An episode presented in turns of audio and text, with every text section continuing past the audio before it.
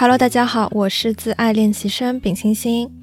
我最近呢开始刷起了相亲软件，不过每当我跟我的朋友、身边人他们去说起这些事情的时候，他们给到我的反馈以及当下的那种表情都特别有意思，仿佛大家都觉得说这是一件特别不可思议的事情。我一直觉得说，无论是男生也好，还是女生也好，你在谈恋爱之前挑人是至关重要的一步。你要带着你自己的理性以及智商去做筛选，而不是说被自己的心动所冲昏头脑。因此呢，今天这期节目是想要比较理性一点的，和大家聊一下怎么样去高质量的，是智商的智去谈恋爱。当然，首先声明啊，我目前还没有碰到又觉得很心动，然后又很符合我标准的人。我更多的关注点呢是想放在说大家怎么样去做这个前期的筛选，以及关于我现在来说刷相亲软件的一些小故事。我在一两个月之前呢就开始刷相亲软件了，不过不是 Tinder 这种交友平台。而是叫青藤或者叫二狗这种可能是需要学历认证的一些软件，他没有说自己的 slogan 啊，就是说可能是高学历人的一个相亲，因为他需要你在学信网上面去给到一个编码，然后去做学历的认证，所以相对来说是比较靠谱的。不过我也没有用过听的这些啊，所以我无法做一些比较以及判断。不过目前用下来呢，这两个软件的使用感受还是可以的。然后我的活跃度呢，其实也比较高，就基本上每天花个一两分钟时间，然后刷一下首页里面随机推送的一些人，看看符不符合眼缘，符不符合我自己的个人择偶标准，就是一个比较简单、比较纯粹的一个平台，也不需要花太多的时间。而当我对外去说我在刷相亲软件的时候，我收到过非常多的一些质疑以及不太看好的声音。有人会说你年纪还小啊，你为什么这么着急要用相亲软件？然后戴老师呢会隐约觉得说，哎，上面的人是不是有点不太靠谱？就也是意思是不想让我去用这个软件。就哪怕是说戴老师其实已经是一个脾气特别好的人了，他很少很少才会有对于一个东西有一些负面的一些情绪和评价。那相亲软件呢，就是其中一个。而有更加激进的以及比较真实的那种朋友和我表达说，我觉得你用相亲软件这件事情有点掉价，你应该你不应该去做这件事情。当然，如果我自己的格局没有打开的话呢，我会把这些外界的声音所听进去，我会根据他们的预设，就会觉得说用这个软件的人不靠谱的人是居多的，不是想要去真心谈恋爱的，很可能很多只是想要一些快餐类的一夜情之类的一些人才会去用这些软件，这不就是个约的软件吗？可能如果我按照他们的预设来想的话，就会变成这个样子。如果我听进去了，我可能就会选择说我不想去使用了。我不想成为他们眼中那个可能有一些掉价的女孩子，去让自己试图去接受他们所说的一些观点、一些观念，但是这些和我的初心以及本心是背道而驰的。我之前有做过一个测试，就是问我说我的理想生活是什么样子的？如果我处在一个最理想的生活状态，那么我的 top 五的一些目标是什么？那在这个 top 五里面呢，我的首位的就是说我想要一个和睦的、幸福的家庭，有一个靠谱的，而且任何条件都很契合的一个老公，以及呢有一个小孩可以教育他、抚养他长大。当然，我也知道，我作为一个癌人的话，如果一直闷在家里面，然后不对外放出信号说其实我有这个想谈恋爱的念头，那好的对象这些事情是不可能。从天而降，然后落到我自己头上来的。我一直是一个喜欢把主动权握在自己手里的人。既然是我的目标，那我就要应该为我自己而去争取一些东西。所以我会用各种的方法去帮助自己去实现自己理想生活。我不可能去奢求别人努力，或者是别人来找到我来帮助我去实现我自己的一个心愿，这就太被动了。我不知道什么时候可以实现。那我一开始呢是曾想过，说我等到上班之后，然后社交圈会更窄，因为现在在学校里面起码还有一个都是同龄人的一个环境，但上班之后呢，可能就是身边只有那些同事了，而且都是大我很多的那些同事。于是我想到说，我可以去参加那个区域的一些线下白领的聚会，然后呢去认识差不多层次的一些人，进行一个交友。那我也有想过说，可以根据我自己的爱好来看一看有没有适合的人。就像是我在网上面去建立同龄人的古典乐群，也是说我想要去扩大我自己的社交圈，这也是一种方式。所以本质上来说，在我看来呢，相亲软件它也只是一个我可以认识新的人的一个渠道。用相亲软件的人，不等于说他就是来骗财骗色的。本质上来说，还是看这个人他的人品怎么样，他用这个软件的目的是什么东西。这些东西呢，其实都是我可以在接触之后我自己去控制的，并且是说我用自己的眼光，或者是我自己通过一些问题的询问，然后可以得出一些结果的。我是可以去规避掉一些风险的。就哪怕是说我在路上随便捞一个人，跟他加微信，然后跟他聊天也好，还是说我在古典乐群里面去认识一个比较对眼缘的人也好，这些也都是有风险的事情啊。难道是说在小红书上面去捞到一个感兴趣的、有同共同爱好的人，就比用相亲软件更加优越吗？所以，哪怕是说我在各种外界那里去收到了非常多的负面的一些信息，比方说你用相亲软件就是很掉价的一些评价、一些声音的话，但是我不想去在乎这些东西，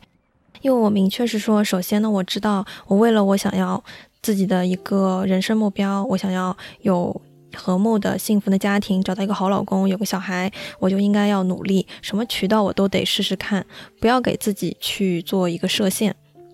那第二个的话呢，其实根本就不是相亲软件不靠谱，而是你这个人他靠不靠谱的问题。我自己可以主观控制，只要我眼光在线，只要我懂得筛选，然后守住自己的底线，保护好自己，这件事情其实就没有任何好羞耻的地方。那么以下呢，和大家简单说一下我的使用体验。我现在刷了两个多月，那我我也记不太清楚了，反正就是每天可能刷三十个人以上那样子，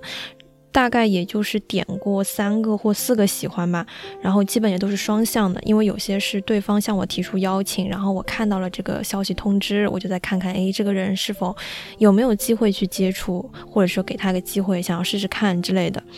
那我肯定也是有遇到过一些奇怪的人，比方说有一个看起来长得还不错的一个男生，然后我还花了我的金币去给他发消息。但是之后加了他呢，我跟他说我我有点晚了，我要去睡觉了，你可以加我的微信，然后我们在微信上面第二天再聊。但是结果他没有加我的微信，反而是第二天呢继续在那个软件的聊天框里面跟我去说些有的没的。然后他说的那些东西呢，都是围绕着我的外貌来的，就一看就是那种他只对我的外形感兴趣，对我的脸、对我的身材感兴趣。我就觉得是一个很肤浅的男的。然后当时我就立刻点了结束对话，然后没。想到过了几个小时之后呢，这个男的反而来加我好友了。但我通过那个好友之后，他我发现说他是没有朋友圈的，就说明他只给我开放了仅聊天。我当时也是想要说，哎，这个人加我干嘛？是什么意思？我明明都取消对话了，他想干嘛？再看到说他对我仅聊天，我就更加的有点觉得很奇怪。之后呢，就跟他说你是仅聊天吗？然后这个男的说我没有朋友圈。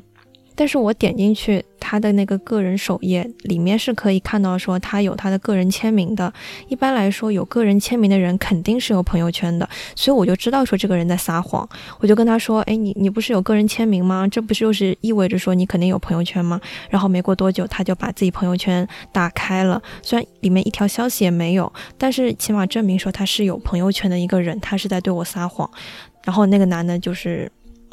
再找了个借口说我没有发过任何的朋友圈，所以也就代表着说没有朋友圈的意思吗？反正一下子就知道说这男的不行，然后就再也没有接触过了。就还是会有一些很奇怪的一些人，以及呢，本来还看到有一个教师职业的一个人，他的 MBTI 是 I 人和 T 人，然后看照片呢也是那种挺靠谱的样子。嗯，就比较稳重型的那一种。于是呢，我就加了微信。结果一点进去朋友圈，他就在那边说什么看了《封神榜》那个电影，然后里面有个美女，她的身材特别好。他就在那边感叹说：“谁不想要一个长得好看又忠心的女朋友呢？”配图呢，就是那个演员去露着胸，然后在池子里面泡着的一个截图。我一下子就明白说这男的不正经，然后立刻也是回绝掉了，一下子被吓到的那种。所以呢，其实在这个软件上面不正经的人很多，幼稚的人很多。如果说你碰到了的话呢，你就立刻的结束掉，回绝掉就好了。不过最近呢，我聊到一个人，然后他久违的让我觉得还挺舒服的，就像是我和我多年的高中男生的好朋友，他们聊天那种感觉特别一样。我可以非常自由的去表达我自己，然后去表现那一个就是不是特别乖巧的，甚至是有一些调皮的，喜欢捉弄一下人的那一种非常真实的自我。然后他的 MBTI 呢是 ISTJ，他应该是典型的那种 ISTJ。然后一八零以上，喜欢打篮球。现在呢，在一家台湾的企业去工作，日常呢还挺忙的，总要出差。不过对他更多的是一种舒服，就相处起来很舒服。但我心里面其实也是有一点小期待吧，就说线下见面。我本来是说我要早一些见的，因为我不太喜欢网上聊太多。但是之后他要出差嘛，所以就只能等着周末这个样子。大概是这期节目发出之后，我可能已经跟他见过了，就我也不太清楚。我之前可能还会端着说，哎，既然是刚刚认识的男生，我应该要测试一下对方，让男生来挑选餐厅，看看他的品味怎么样。但是因为说我和这个 ISTJ 呢聊得特别的舒适，我就可以直接跟他说，哎，我们想吃什么就吃什么吧。然后他当时还提议说，要不要吃自助的那种寿喜锅，就是很多男生他们很喜欢聚餐去吃那种，嗯，牛牛这样子的寿喜锅，因为他们胃口大，可以吃得多。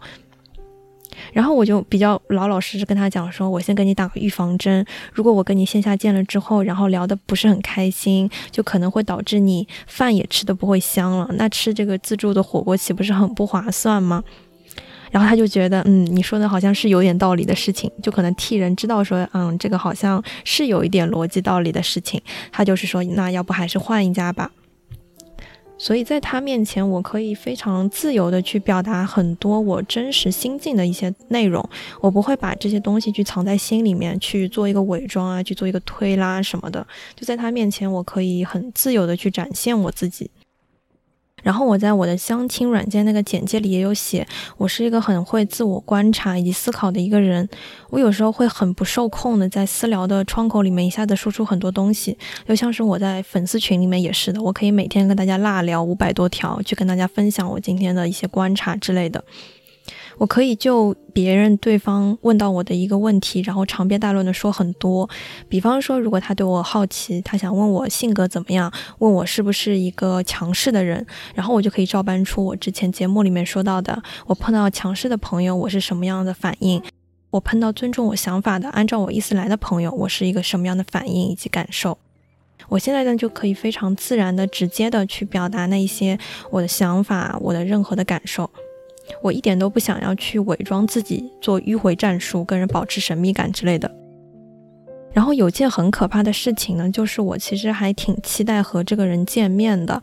我其实当下预设说，我觉得如果我陷入那种上头以及恋爱当中，我会变得非常愚蠢。我会被情感所控制、所束缚住，我就不希望会有这种感觉。然后线下见面早一点见的话，其实是一个快刀斩乱麻的一个行为，因为线下你可以观察到太多太多的东西了。感觉这种东西其实就是五分钟就能摸出来的。你五分钟就能知道你和这个人是否有那种继续深聊、继续接触的一些可能性。那剩下的时间其实就像是在客套了。如果你知道说，嗯，这个人好像一般般嘛，那你剩下的时间基本上都是在迎合他，就像是你工作场合里面你们去聊一些没有营养的、不过脑子的东西。吃完这顿饭了之后，转眼就会忘记了。你还要刻意的去表现出你好像对这个人有点感兴趣，你们不能把这个话题给聊死了。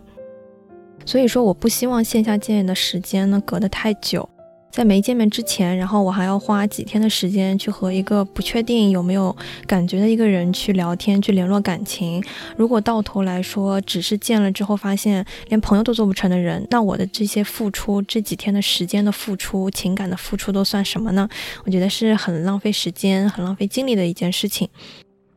嗯，现在有点害怕的点就是我在网上面，我对他印象还不错，聊的也挺自然的，然后他也竟然和我说聊得挺舒服的。但是线下如果一见发现完全不是一回事情，那我投入的那种期待、那种时间，岂不是就是浪费掉了吗？我还不如不投入任何的期待以及感情在里面，要来的爽快很多。不过总的来说呢，我惊讶的发现，我真的可以在这个相亲软件上面去认识一些优秀的人，条件好的人，他们工作上进，然后爱好很丰富，家庭的条件也很好，一看就是那种很热爱生活、很懂得提升自己的一些人。这是我在学校里面都碰不到的一种情况，而且是比我大几岁的比较成熟的人。我很乐意和这些人去做一个接触，哪怕是说不是谈恋爱的一个目的，单纯的是交朋友、认识和拓展一个优秀的一个人、优秀的一个朋友，我觉得也是有意义的。就他们身上如果有一些闪光点，我觉得可以和他当朋友的话，我也能非常自然的去接受。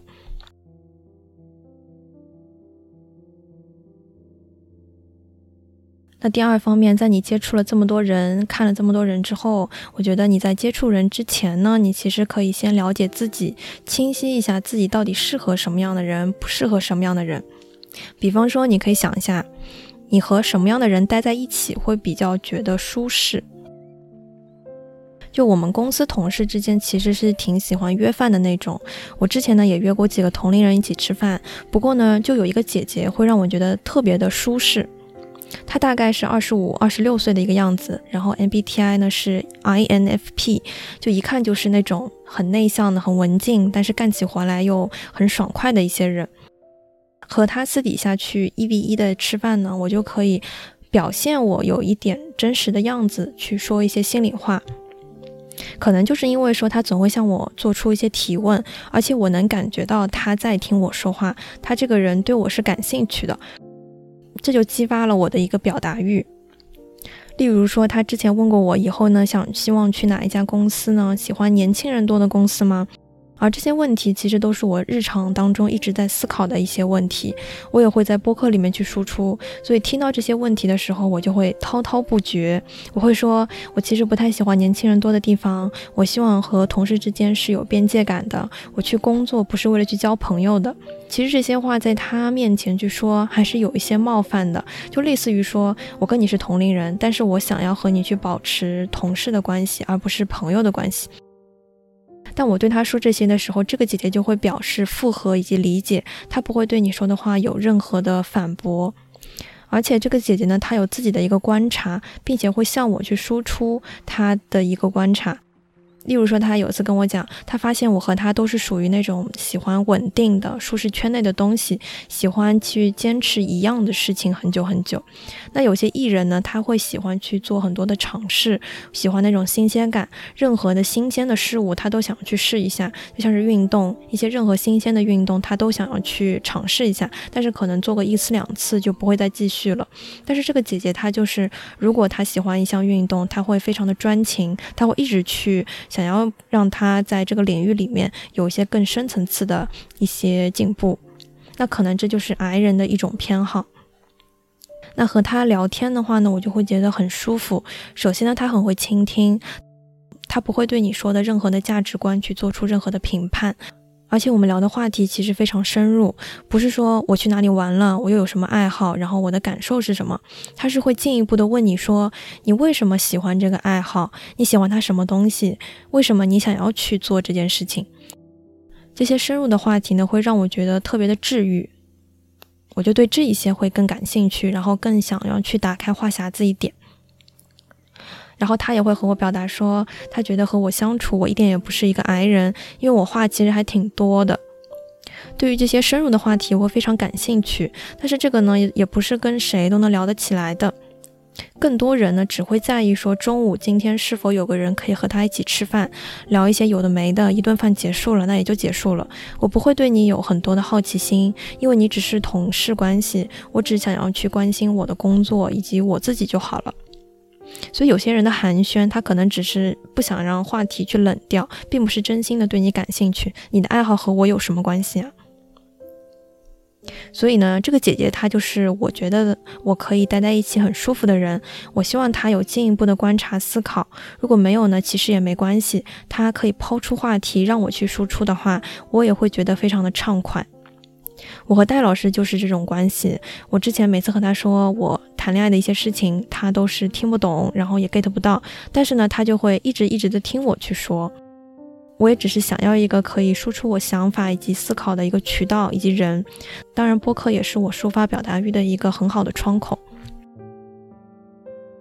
那么第二方面呢，你也可以想一下，我和什么样的人一起的话，会引发一些激烈的冲突呢？这些思考竟然也是我和这个 ISTJ 聊天的时候我发现的。他会问我的性格，然后我说我其实是一个比较强势的人。不过我的强势只会放在和我相关的一些事情上面，我有我的主见，并且我不希望别人为我做决定，别人的事情就跟我没关系的事情，我一律都是尊重对方的，但我也希望对方来尊重我关于我的一些事情。而之前为什么会和大一的那个男朋友有许多次不开心呢？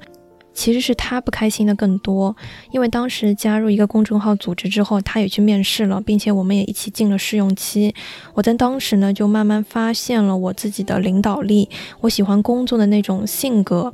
所以我在那群人里面是比较跳脱，然后付出很多的，我也是乐在其中的一个状态。可能之前我在他眼里面，我就是一个长得挺漂亮的、内向的一个人。然后如果跟他去学校里面打工，他学校里打工的一个咖啡馆的话，我只会坐在原位，然后去等他来招呼我。我不太会主动的和他的朋友去做社交以及打招呼。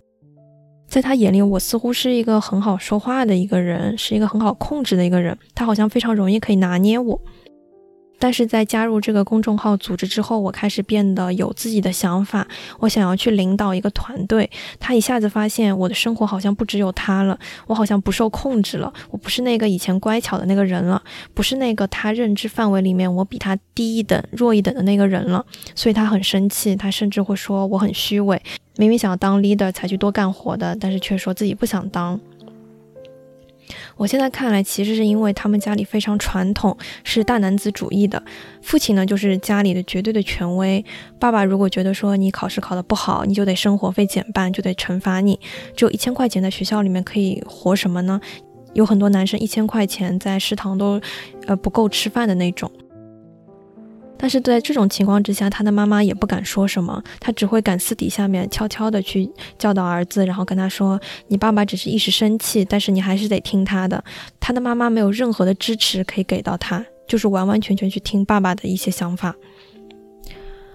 而他呢，虽然非常讨厌他爸的这种脾气、这种压制，但是他从小到大接触的环境就是这样的，他自然会觉得说，这个世界就得男强女弱，他的女朋友就得比他弱。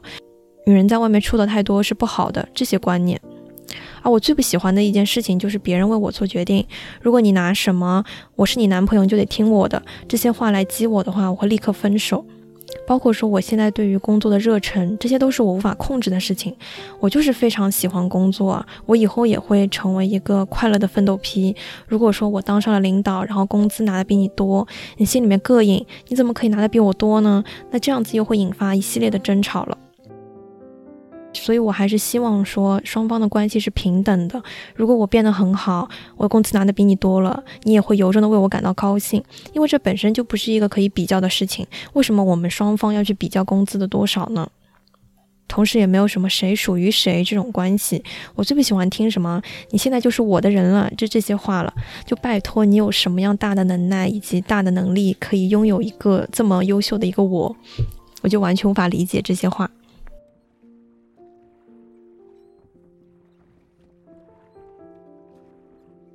那第三趴的话呢，我想说，喜欢一个人，他肯定是有他的客观的原因的，他自己身上的那些闪光点，而不是说他对你怎么样，他对你很好，他对你很体贴。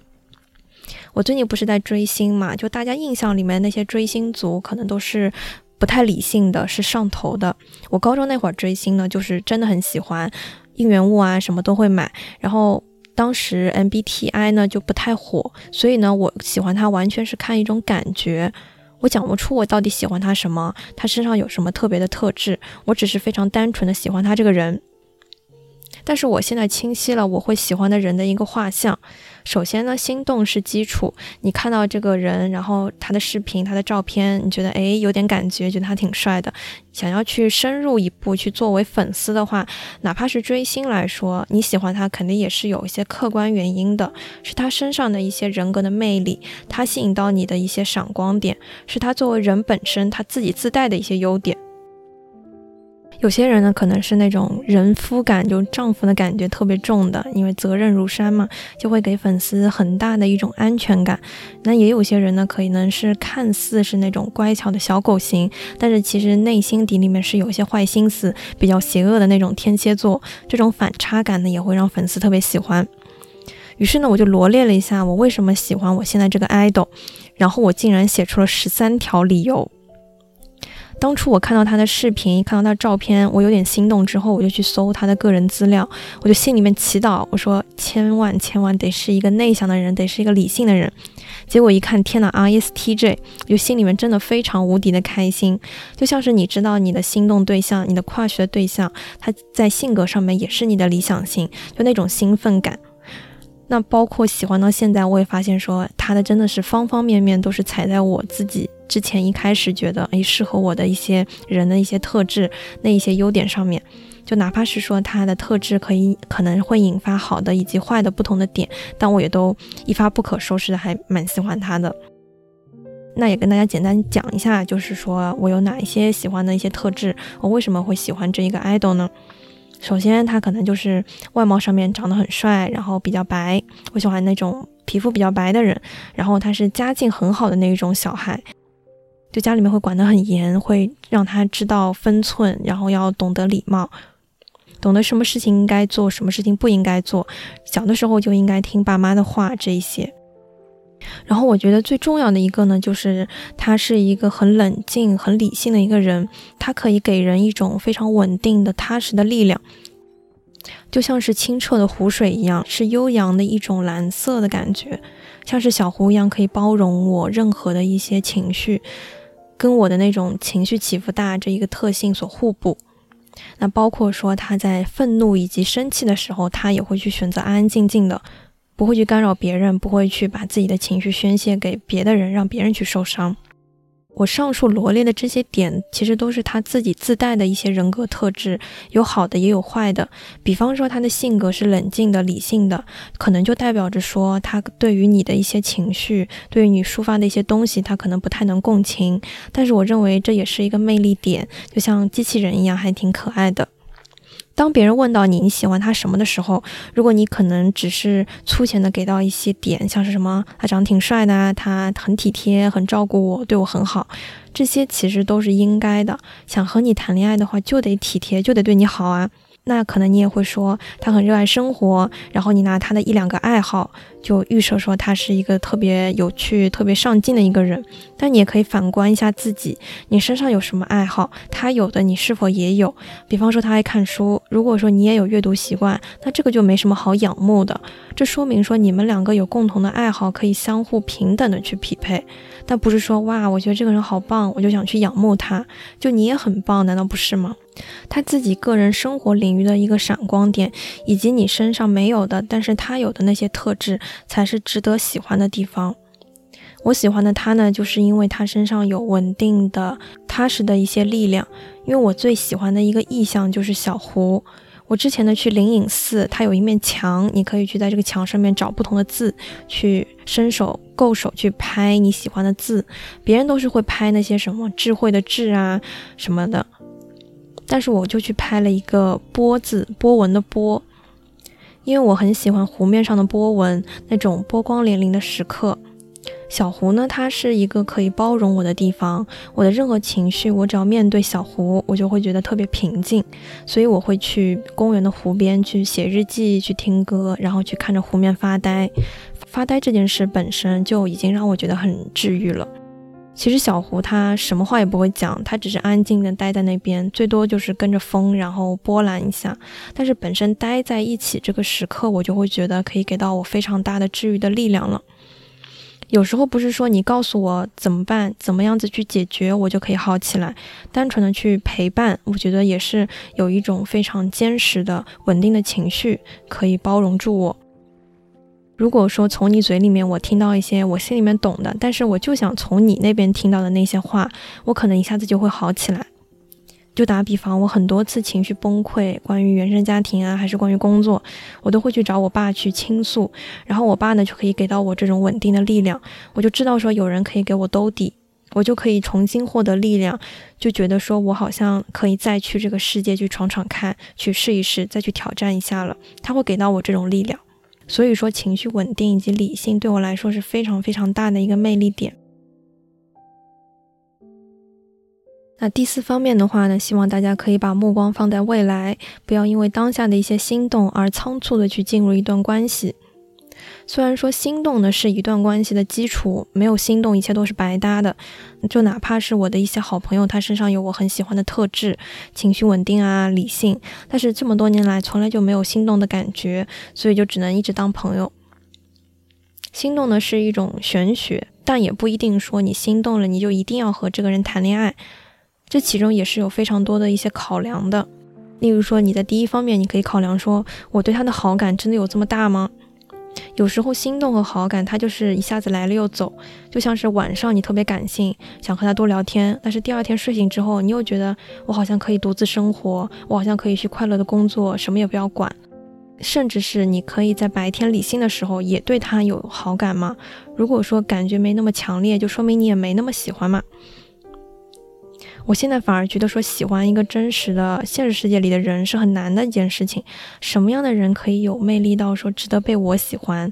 我对我自己的一些优点是非常认可的。如果别人身上面有那么一些细微的不怎么样的地方，我可能就会觉得，嗯，这个人好像配不上我。那第二方面呢，大家可以清晰自己的自我认知，去树立明确的一个标准。我对我自己的认知是非常清晰的。首先在外貌上面，因为我身高很高，也很苗条，我一直想要去塑形，去练体态。然后同事总说我很瘦，然后也会夸我说人很挺拔，也会听到一些评论，就是说你很有气质之类的。然后穿衣打扮上面呢，我也有自己的风格。就我去上班，哪怕我是一个实习生，但是我也会穿的像别的白领一样，早上会弄头发，会化妆，还会喷刘海的那种定型喷雾，然后穿。穿西装裤，穿衬衫，穿单鞋，我的穿搭也是跟着我的领导同事去靠拢的。那这种其实也是我的自己的一个舒适圈，所以我对于个人的一个穿着打扮是很有讲究的，看起来是一个比较有 sense 的一个职场人，这是我的舒适圈。平常出去玩，我也会挑一些适合我风格的衣服，大多是简约款、日系的、韩系的那种，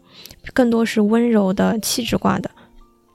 那如果我看到对方只是一个会穿 T 恤衫、裤衩、运动鞋的一个人，T 恤呢还皱巴巴的，没有去熨烫过的这些人，他穿成这个样子去上班的话，我会觉得特别的幻灭。因为我精心打扮自己，我对自己有要求，那我也希望对方在着装上面跟我一样，我不会双标说我很邋遢，那我希望对方可以穿的跟个高富帅一样。我只是说，我希望我们彼此可以看起来像个同类人。我能做到的事情，我希望你也能做到，就这样子不会有太多的认知差距。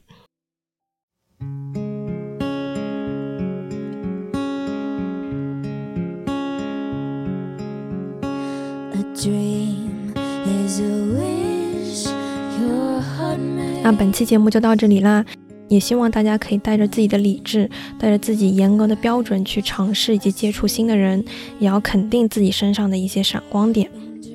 同时，你也可以在小宇宙 APP、网易云音乐、QQ 音乐、苹果 Podcast 搜索“自爱练习生”找到我。欢迎你在苹果 Podcast 里给我打分。目前已经开通官方微博喽，会发一些日常还有碎碎念，可以直接搜索“自爱全力播客”，或者是播客的介绍栏里面点击链接。如果想加入听友群，请添加微信小助手，不上发条的拼音加一二零三，备注听友群即可。期待与你下期再见，祝你健康，祝你幸福，拜拜。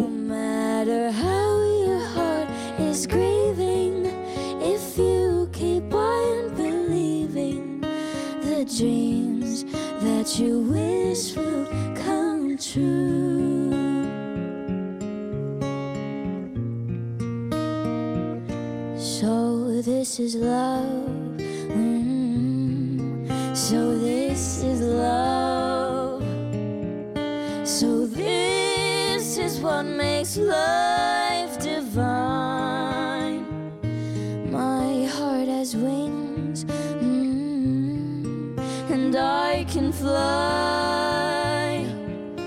I'll touch every star